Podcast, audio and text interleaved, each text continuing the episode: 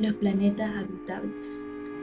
Transcurría una mañana algo extraña en el planeta Kepler 186f. Algunos rumores decían que el planeta llevaba ese nombre porque según lo habían descubierto por un telescopio Kepler.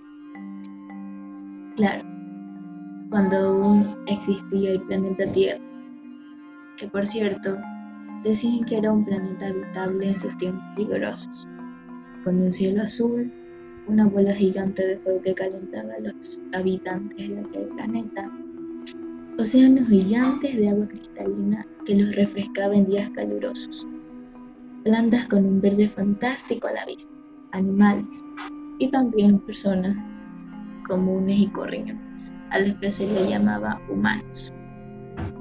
Pero claro, todo esto son rumores de un par de viejitas con la cara desfigurada Pocos de los que habían llegado de ese planeta se atrevían a pronunciar una sola palabra al respecto, y poco se conocía sobre el tema.